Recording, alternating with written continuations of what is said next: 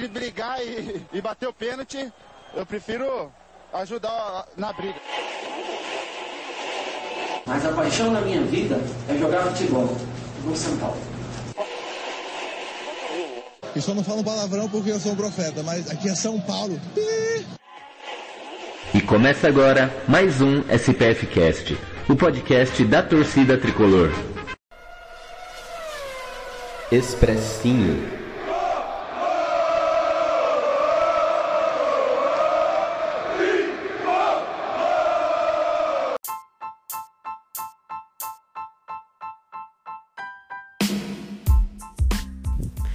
Oi, pessoal, tudo bem? Um prazer falar com vocês. Estou aqui para comentar um pouquinho é, do que eu vi da partida entre o São Paulo e Palmeiras, o empate sem gols no estádio do Morumbi. Vou começar pela escalação, pelo fato de o Crespo ter surpreendido, é, não utilizando o esquema com três zagueiros. E eu digo surpreendido porque a única vez, última vez no caso, que eu consigo me lembrar que ele fez isso foi no segundo tempo do jogo contra o Santos na primeira fase do Paulistão. O primeiro tempo foi uma piscina, o Morumbi, e aí no segundo ele tira o arboleda e muda o esquema. E surpresa também porque em outros momentos de dificuldade no começo da trajetória do São Paulo no Campeonato Brasileiro era algo que a gente é, até colocou em questão, né? Se ele não poderia de repente mudar o esquema para o time parar de levar gols, para dar uma consistência, ele acabou fazendo agora. E o time respondeu muito bem. É, talvez a gente nem tenha percebido essa diferença, né? Durante o jogo. São Paulo fez um jogo bom, acho que para mim foi a melhor apresentação no Campeonato Brasileiro. O jogo num todo foi bom, foi um jogo aberto, as duas equipes tiveram oportunidades. Achei o São Paulo superior, sim. As jogadas de lançamento, buscando Rigoni, buscando Marquinhos, elas são ótimas tentativas, mas o São Paulo do sábado também apresentou uma característica que talvez estivesse faltando nos últimos jogos e que foi marca do time no Campeonato Paulista, que foram as jogadas de aproximação. O time voltou a fazer isso, não sei se coincidentemente por ter mudado o esquema, por ter mudado né, com, com quatro jogadores atrás, mas o time teve um pouco mais de aproximação do que vinha apresentando. Isso é bom, porque não é um time com uma alternativa só de jogo. É um time que vai se encontrando. As dificuldades são grandes, a gente não consegue definir hoje qual é o time titular do São Paulo. Porque o São Paulo não tem um time titular. É, o Crespo vem dizendo que ele não se lembra quando ele conseguiu repetir a equipe. Acho que na reta final do Paulista ele conseguiu de um jogo para o outro, mas também só isso. Ou dois jogos, é, dois jogos no máximo. É, então é uma dificuldade clara. São lesões, são suspensões. Então a gente não sabe qual é esse time titular e por isso que acaba ficando até também um desafio maior ainda para ele, né? Porque o tempo todo tendo que mudar jogadores por diferentes motivos, mas acho que o São Paulo respondeu muito bem. É, quanto ao Marquinhos, que saiu com dores na coxa esquerda, a gente precisa lembrar também que ele vem de um ritmo de um sub-20, que ele subiu do 17 para o 20, e aí ele vem de um ritmo no sub-20 que é diferente de um ritmo de um time principal, né? Do time de cima. Isso para qualquer jogador.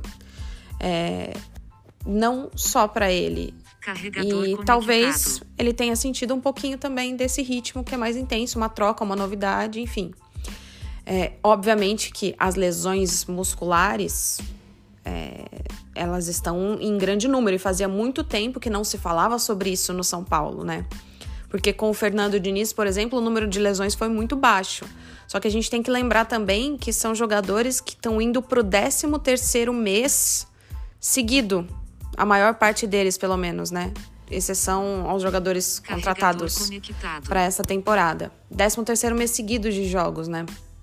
É uma situação bastante complicada é, que o São Paulo precisa resolver, né? Precisa haver um cuidado. O caso do Luciano, por exemplo, que já estava voltando a treinar, voltou um incômodo e teve que retroceder um pouquinho nessa preparação física, né?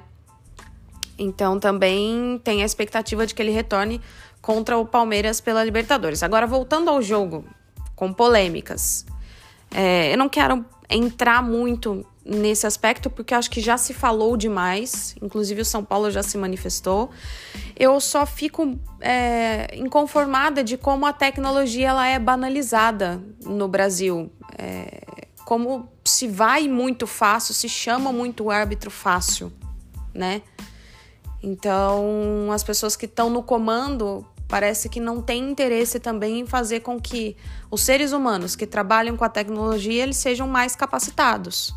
Enquanto isso não acontecer, a gente vai ficar vendo coisas como essas que aconteceram no clássico e acontecem com frequência em outros jogos também. O São Paulo tá certo em reclamar, está no seu direito.